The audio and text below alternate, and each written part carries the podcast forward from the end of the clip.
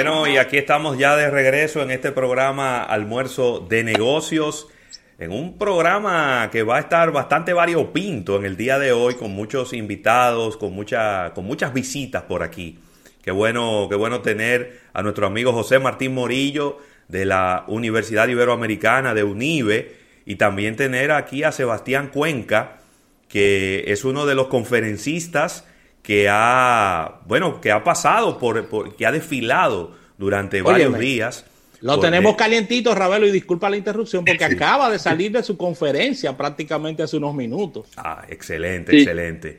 Así que, José Martín Morillo, ¿cómo estás, hermano? Felicidades por esta entrega virtual. Muy bien, de verdad que sí, de verdad que sí, eh, que contentísimo de estar aquí otra vez con ustedes, porque ya ustedes son parte de esta familia durante tantos años. Un gran abrazo desde aquí, desde UNIBE, en este tercer día de Mercadexpo. Eh, como dije el miércoles pasado, un Mercadexpo sin precedentes. ustedes que han conocido esta trayectoria durante todos estos años y todo el esquema que nosotros preparamos alrededor de un evento de esta magnitud a nivel presencial hacerlo en la modalidad virtual ha sido un gran reto. Y acabo de decirle ahora mismo a los estudiantes que, están aquí acompañándome eh, desde este squad, desde este centro de operaciones que nosotros tenemos aquí en UNIBE, que prueba superada. Eh, arrancamos el miércoles con una plataforma virtual, un gran proveedor que nos ha suplido un esquema genial, genial, definitivamente. Muy bien. Esto ha sido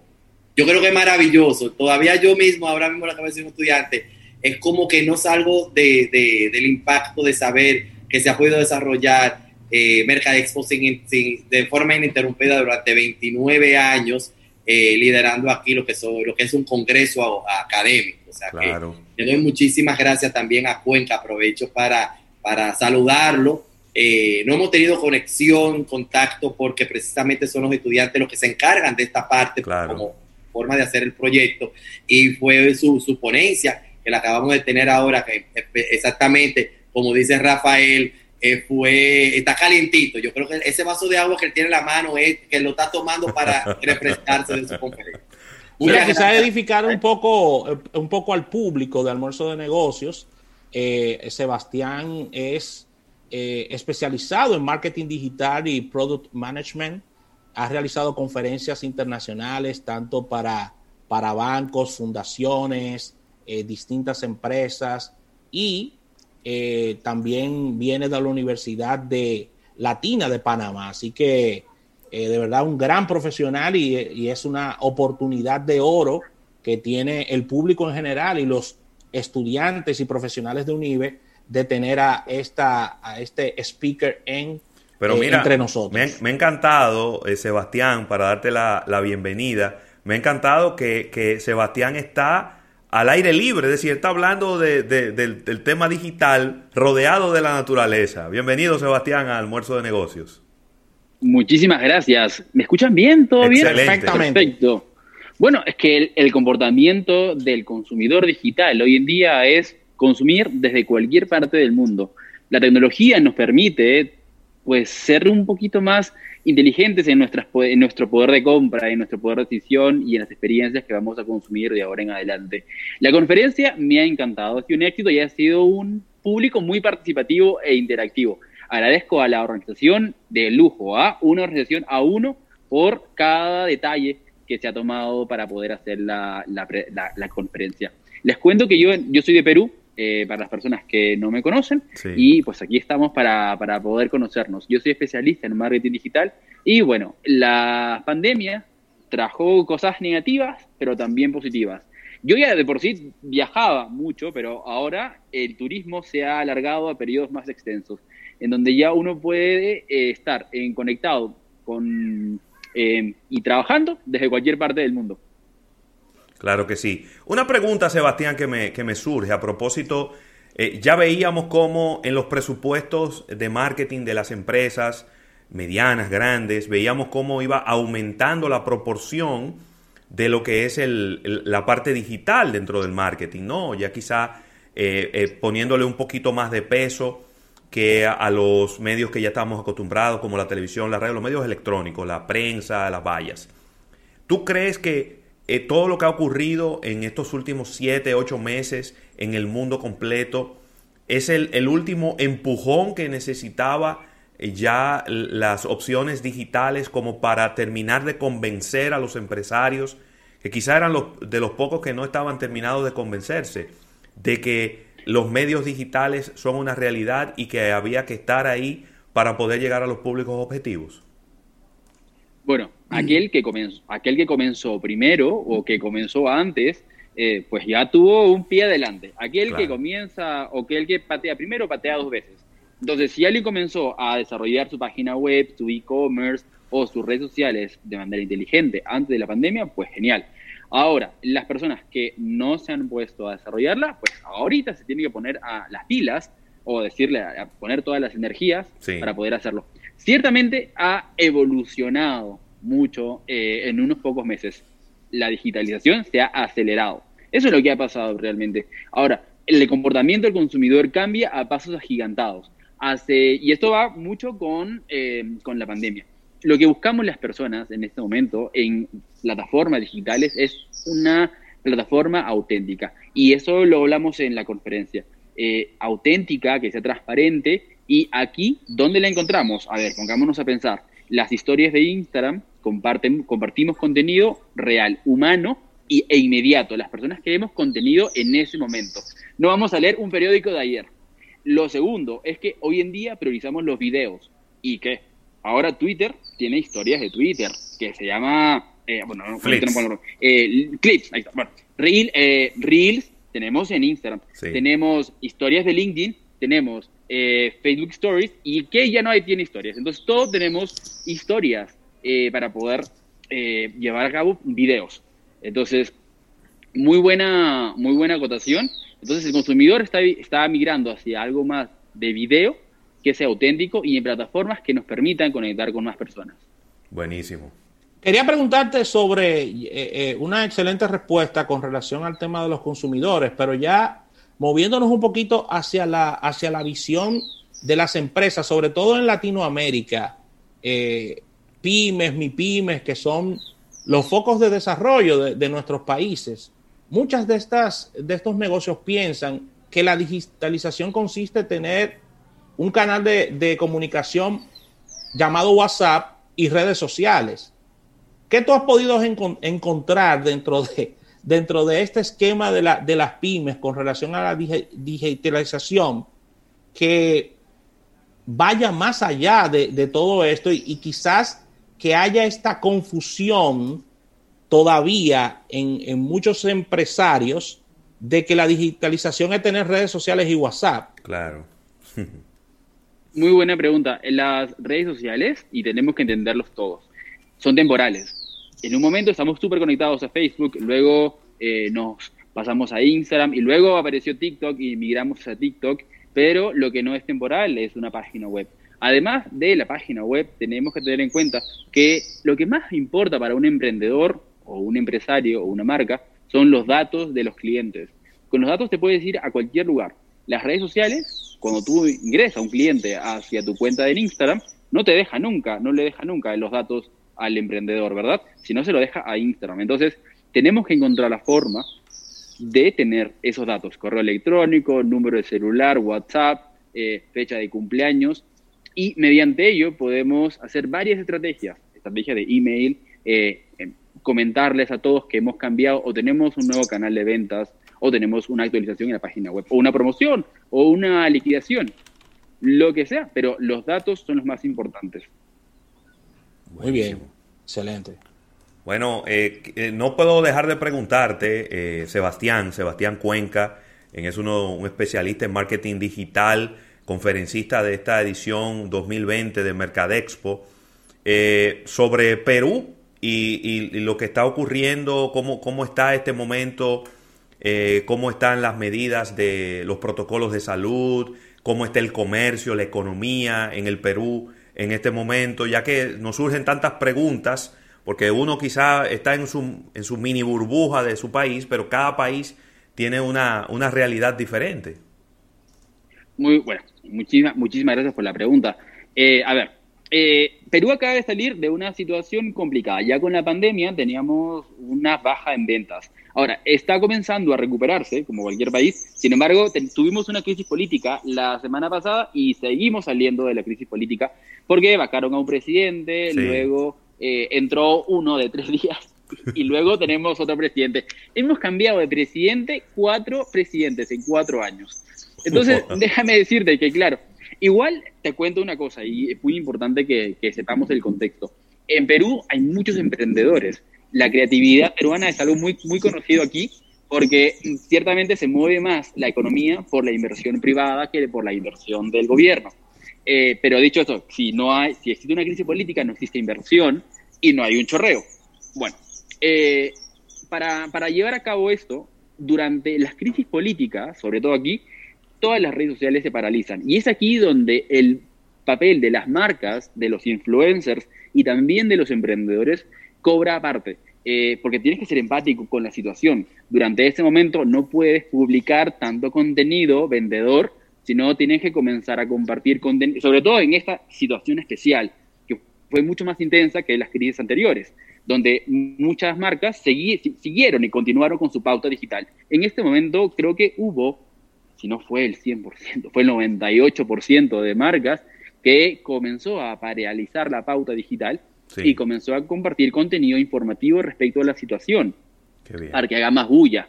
Eso es importante que, lo sepamos, que cuando existe una crisis política tenemos que ponernos empáticos, tanto la, tanto la marca, porque si no luego eh, te van y te dicen, pero ¿dónde está eh, esta marca? Y esa frase de en esta cuenta de Instagram o en esta cuenta de Facebook no se habla de política, ya se dejó de lado y queremos no ver marcas tibias.